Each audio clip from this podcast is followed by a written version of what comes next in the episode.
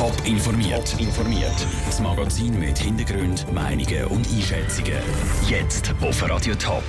Wie ein relativ kleiner Brand am Schluss Folgen hat für das ganze Zentrum von Uster und warum Nordirland nicht nur wegen dem Barrage-Spiel der Nazis Reisli wert ist. Das sind zwei von den Themen im Top informiert. Im Studio ist Vera Büchi.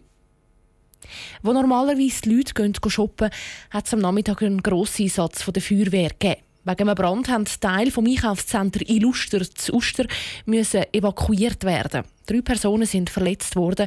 Der Brand hat dann auch noch einen Stromausfall ausgelöst. Der Raphael Wallimann war für Radio Top vor Ort.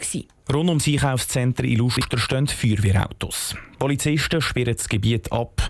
Eine Frau will unbedingt in die Tiefgarage, weil sie ihr Auto dort hat. Ein Polizist versperrt ihr den Weg und probiert sie freundlich zu beruhigen. Rauch hat es keinen. Dafür schmeckt es nach geschmolzenem Plastik. Das Feuer sei am Nachmittag bei Umbauarbeiten im Keller vom Haus ausgebrochen, sagt der Stefan Oberlin von der Kantonspolizei Zürich. Bei diesen äh, Brandbekämpfungen sind zwei Angehörige von der Feuerwehr Uster verletzt worden. Sie sind mit leichteren Verletzungen ins Spital gebracht worden. Auch ein Passant, der in unmittelbarer Nähe war, hat man zu Kontrollen ins Spital fahren. Einer der Feuerwehrmänner hatte leichte Brandverletzungen. Die anderen beiden Personen hatten vermutlich leichte Rauchgasvergiftungen. Weil eine Trafostation vom Brand betroffen war, hat es in der Innenstadt von Uster einen Stromausfall gegeben. Mehrere Wohnhäuser sind betroffen. Der Stromausfall konnte im Verlauf des Nachmittags behoben werden. Raphael Wallimann hat berichtet. Die Brandursache ist im Moment noch unklar und wird jetzt untersucht. Der Weg von der Schweiz an die nächste Fußball-WM führt über Nordirland. Der Gegner ist der Nazi für die Barrage zugelost worden. Was die Schweizer Fans beim Hinspiel zu Belfast die drei Wochen erwartet, das gibt es jetzt in einem kleinen Reiseführer von Daniel Schmucki, zusammengestellt von der Irland-Experten Christian Sieg von Rolf Meyer Reisen und der Nicole Kündig von irlandferien.ch. Nach Belfast kommen sie von Zürich aus leider nicht direkt. Das bequemste ist wahrscheinlich nach Dublin zu fliegen. Da gibt es tägliche Direktflüge mit der Swiss wie auch mit der Aer Lingus. Und dann gibt es die Möglichkeit, entweder mit einem Mietauto nach Belfast zu fahren oder es gibt auch regelmäßige Busverbindungen, die eigentlich vom Flughafen aus gerade nach Belfast gehen. Das sind gute zwei Stunden Fahrt. Belfast ist die Hauptstadt von Nordirland. Der Nazi-Fan erwartet ganz viele aufgestellte Einwohner, freundliche, hilfsbereite Einwohner in Belfast. Und es ist ganz kleine London von Nordirland. Also es ist noch nie überfüllt, aber es ist gleich herzig und man ist überall willkommen.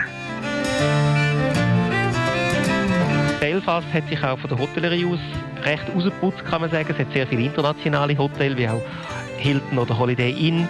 Es gibt wirklich Hotels in allen Kategorien, wirklich von der einfachen Pension bis zum aufwendigen Fünf-Sterne-Haus. Ganz sicher das Titanic Museum. Das ist sehr eindrücklich. Es wird alles vom Chef erklärt. Und dann gibt es natürlich auch noch Black Taxi Tour.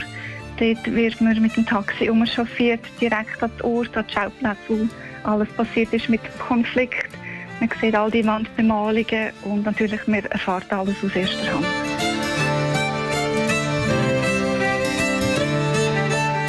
Hat sehr, sehr viele gute Pubs und es hat sehr viel lokales Bier auch, also gerade das Pale Ale, wo man sicher sollte trinken da. Etwas, wo halt wahrscheinlich jeder Besucher mal reingeht, das ist der Crown Liquor Saloon. Das ist ein ganz historisches Pub, eines der ältesten. Es ist halt unterdessen ein bisschen zu einer Touristenattraktion geworden. Nur schon reinzuschauen ist sicher interessant.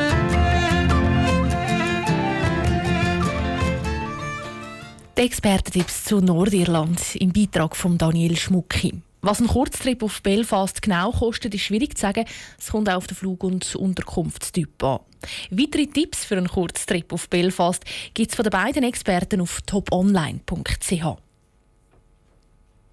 18.000 Besucherinnen und Besucher, 225 Filme in sechs Tagen an sechs Spielorten. Das sind die nackten Zahlen zu den internationalen Kurzfilmtag Winterthur. Wie sich die Besucher in dieser Schwette von Filmen zurechtfinden können, im Beitrag von Peter Hanselmann. Ein Besuch im Kino. Eintritt zahlen, Popcornposten im Saal herhocken, Film schauen. Das ist bekannt. Anders ist es an der Kurzfilmtag Winterthur. Innerhalb von 80 Minuten flimmern fünf, sechs oder sieben Filme über die Leinwand.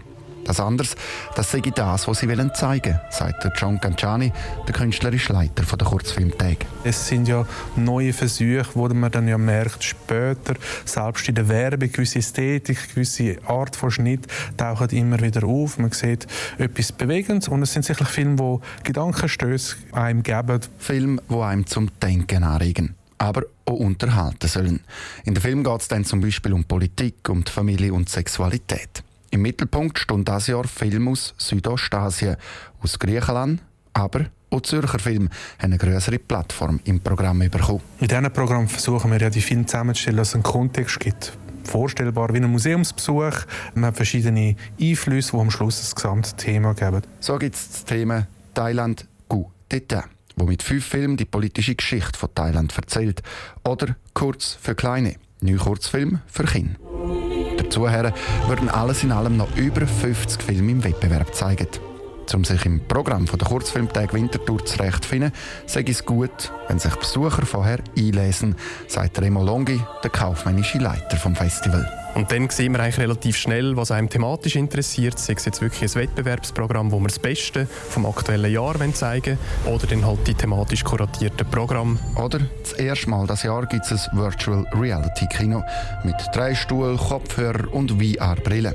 Ganz nach der Idee vom Kurzfilm mal anders probieren. Der Beitrag von Peter Hanselmann. Der Kurzfilmtag Winterthur gehen in drei Wochen am 7. November los. Top informiert, auch als Podcast. Mehr Informationen gibt's auf toponline.ch.